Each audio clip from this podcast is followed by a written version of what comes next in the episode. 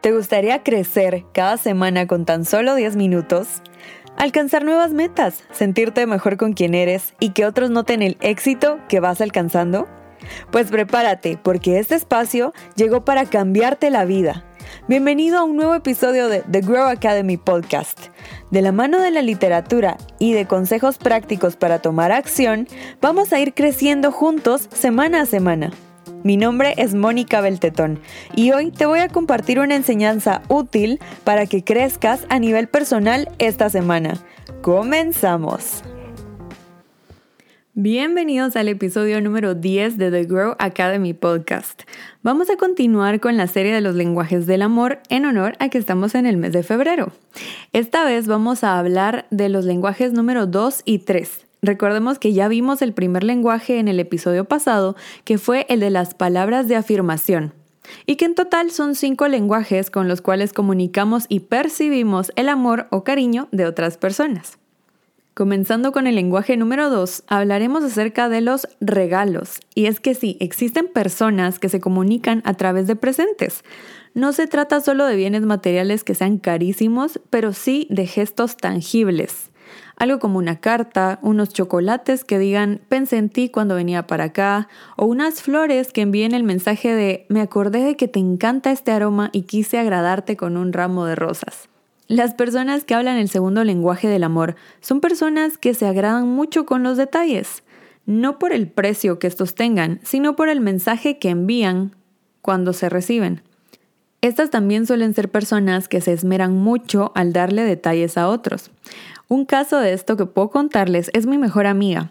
Algo que me impresionó mucho de ella cuando empezamos a conocernos fue su forma detallista de dar regalos, porque recuerdo que para nuestra primera Navidad, digamos siendo mejores amigas, me regaló un libro de mi autor favorito, una libreta de Alicia en el País de las Maravillas que me fascina y un collar de mi serie favorita. Cuando yo abrí ese regalo, de verdad que me impresionó su capacidad de poner atención en todas esas cosas que me gustan. Esos detalles fueron de verdad muy, muy preciados para mí y no sé, fue un regalo que me sorprendió muchísimo y de verdad quedó grabado en mi corazón porque cuando recibimos un regalo que dice, me preocupé por recordar todo lo que te gusta, uno se siente especial, uno se siente querido.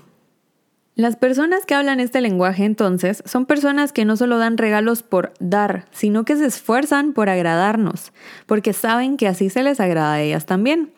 Y ojo, porque este lenguaje tiene su arte. Como mencioné, no se trata de solo dar regalos porque sí, sino de expresar un mensaje a través de un objeto. Es todo un arte. Se trata de dar un regalo con un propósito, con un mensaje detrás. Si no es así, si solo damos un regalo porque sí, si solo compramos cualquier cosa, entonces el regalo falla. Y algo que también tenemos que considerar aquí es que los regalos no deben ser en gesto de perdón. No se vale dar un regalo porque le fallamos a esta persona, porque entonces no tiene el mismo efecto, no se sienten queridas, sino que se sienten usadas o manipuladas. Se trata de dar detalles más frecuentes que vengan acompañados de mensajes positivos detrás de ellos. ¿Ustedes conocen a alguien que hable este lenguaje? ¿Conocen a alguien que de verdad le ponga mucha atención a los regalos que le dan y no por lo materialista, sino por el gesto de que le agraden con cosas que le gustan? Les dejo de tarea comenzar a darse cuenta a su alrededor quién podría hablar este lenguaje y para quién significan mucho los presentes. Y ahora hablemos del lenguaje número 3, que es el de los actos de servicio. ¿Les ha pasado que notan que su pareja o alguien querido se la pasa sirviéndoles la comida, limpiando la casa, limpiando su cuarto, lavándoles los platos, lavándoles la ropa? Y así podemos mencionar muchos ejemplos. Pues puede que sea porque su lenguaje de amor es el de los actos de servicio. Este tercer lenguaje se trata de expresar el amor con acciones. Ya vimos cómo se expresa con palabras y con detalles físicos. Ahora vamos a hablar del que se expresa a través de gestos y de acciones.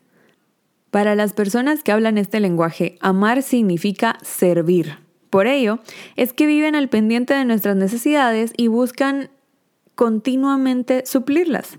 Lo complicado es que si no encuentran a alguien que haga lo mismo por ellos, pueden sentirse poco apreciados.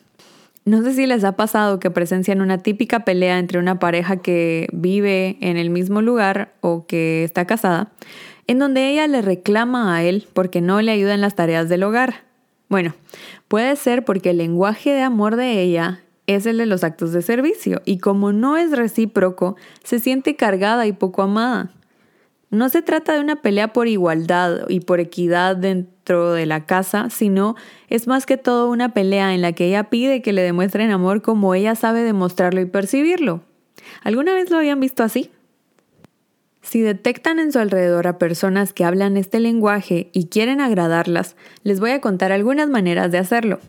Como dijimos en el capítulo anterior, nadie de nosotros domina los cinco lenguajes, pero sí podemos ser intencionales al aprender a comunicarnos con ellos para llegar al corazón de la gente que queremos. Al final de cuentas, lo que pretendemos es hacer sentir especiales a las personas que nos importan, entonces podemos entrenar un poco nuestra capacidad de expresarnos en esos lenguajes.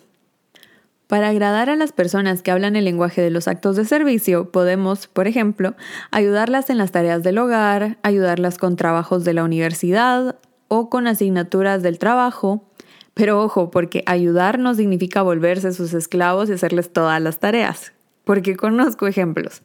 Además, también podríamos llevarlas a algún lugar en el que tengan una cita con un médico, por ejemplo. En general, funciona cualquier acto en el que estas personas se sientan apoyadas y servidas, algo que podrían hacer por sí solas, pero que nosotros hacemos por ellas, por amor. Gary Chapman, el autor del libro de los cinco lenguajes del amor, menciona que nos enamoramos fácilmente de aquellos que se comunican en nuestro lenguaje del amor, pero nos sentimos altamente menospreciados cuando nuestras parejas o seres queridos fallan en expresarse en nuestro lenguaje. No nos llega su mensaje de amor porque no viene codificado de la forma correcta. Por eso es que este tema es fundamental para todas las relaciones humanas. Y bueno, ya conocemos los primeros tres lenguajes del amor, que son las palabras de afirmación, los regalos y los actos de servicio. Ya tenemos un poco más de información sobre cómo podemos utilizarlos para expresarle amor a las personas y cómo podemos percibirlos para darnos cuenta de quiénes de nuestros seres queridos hablan estos lenguajes. Nos vemos la próxima semana para aprender los últimos dos lenguajes. No se olviden de practicar los suyos y de fijarse en cuáles son los de sus seres queridos. Llegamos al final del episodio, pero estoy emocionadísima por lo que se viene para nosotros en las próximas semanas. Si quieres la plantilla gratuita para tomar acción del episodio de hoy, déjame tu correo en mis redes sociales o en el link de registro que está aquí abajo en la cajita de descripción. Si el aprendizaje de hoy te emociona tanto como a mí, por favor, comparte este episodio para que otros puedan unirse y aprender herramientas que los ayuden a mejorar su vida y a crecer. Nos seguimos oyendo y viendo en mis redes sociales. Búscame en Instagram, Facebook y YouTube como arroba positive fit gt. Eso fue todo. Soy Mónica Beltetón. Nos escuchamos la próxima semana.